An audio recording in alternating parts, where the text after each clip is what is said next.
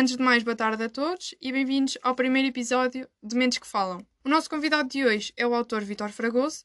Muito boa tarde, Vitor, e mais uma vez, obrigado por ter aceito o nosso convite.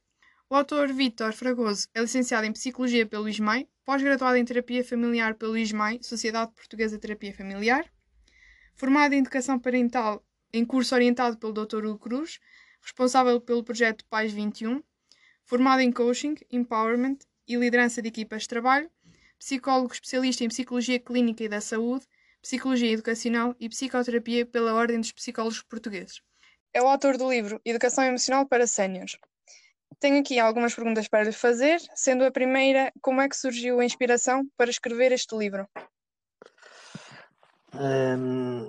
Este livro surgiu, se reparar na data da edição do livro, o livro é, tem a data de novembro de 2012. 2012 foi o ano europeu eh, para o envelhecimento ativo. Eu já trabalhava há alguns anos eh, com grupos de idosos em universidades séniores e, e também a propósito do convite da, da editora Psicossoma, que me desafiou a poder desenvolver um livro sobre, sobre a temática e aliando o facto de ser o ano europeu do envelhecimento ativo, fruto também da experiência que tinha acumulado, eh, eu aceitei o convite de bom grado e fui desenvolvendo o livro, fui estruturando o livro, eh, que, tem, eh, tem alguns capítulos que é em parceria também com outra coautora, a Marta Chaves, mas fui desenvolvendo o livro muito fruto da, da experiência que fui acumulando nas universidades séniores, no desenvolvimento de grupos de, de, inteligência emocional com, com idosos, e também fruto do que eu ia aprendendo, ia -me,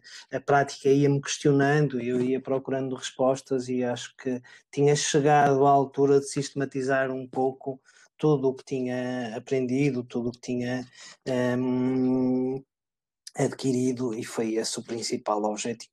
Já vão fazer, uh, vai fazer oito anos é? Eh, da edição do livro e do meu ponto de vista e pelo feedback que tenho tido do, dos leitores, dos colegas das mais diversas áreas, o livro continua perfeitamente, perfeitamente atual. Aliás, dentro do género não existe em Portugal eh, algo, algo idêntico, um, porque ela abrange aqui várias, várias temáticas, é muito abrangente e é muito focado também na questão da educação emocional e nas emoções nos idosos. Por falar nas emoções nos idosos, de que forma é que acha importante trabalhá-las?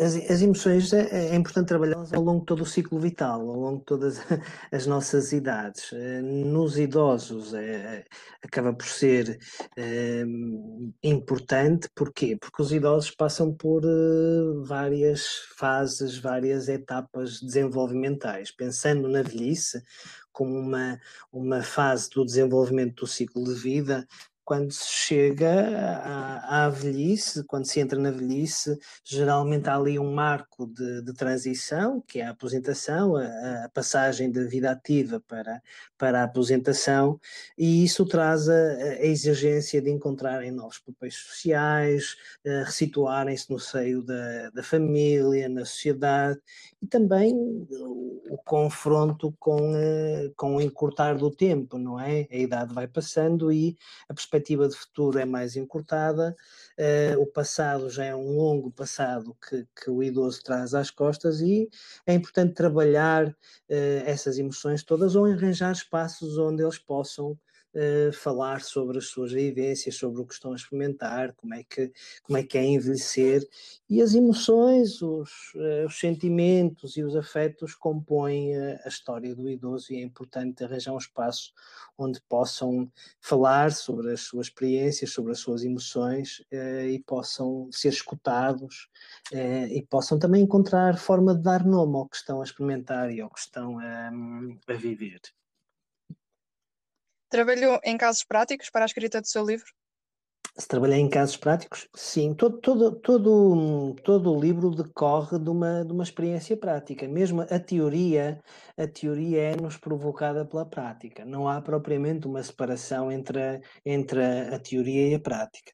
No meu desenvolvimento, eu comecei a trabalhar, a trabalhar com idosos há, há, há 15 anos, como psicólogo há mais tempo, mas com idosos há 15 anos, e a prática ia-me ia -me questionando a, as suas dúvidas, as suas questões os seus dilemas, e eu fui procurando também na, na, na teoria, fui aprendendo, fui, fui me formando também com outros colegas e, e fui através de, dessa troca entre a teoria e a prática, fui aprendendo a dar nome às coisas uh, e, e, a sistematizar as coisas e esse era o objetivo. Ou seja, toda, toda, toda esta experiência decorre de, de grupos de desenvolvimento de, de, de, educação emocional, com foco na inteligência emocional. Eu trabalho com pessoas, acima de tudo. E passaram, ao longo destes anos, já passaram centenas de, de, idosos por, por, por, mim. Se pudesse um, resumir o seu livro em cinco palavras, que palavras é que utilizaria? Em cinco palavras? Sim. um, esforço, uh, dedicação, integração, afeto, uh, já vou em quatro, não é?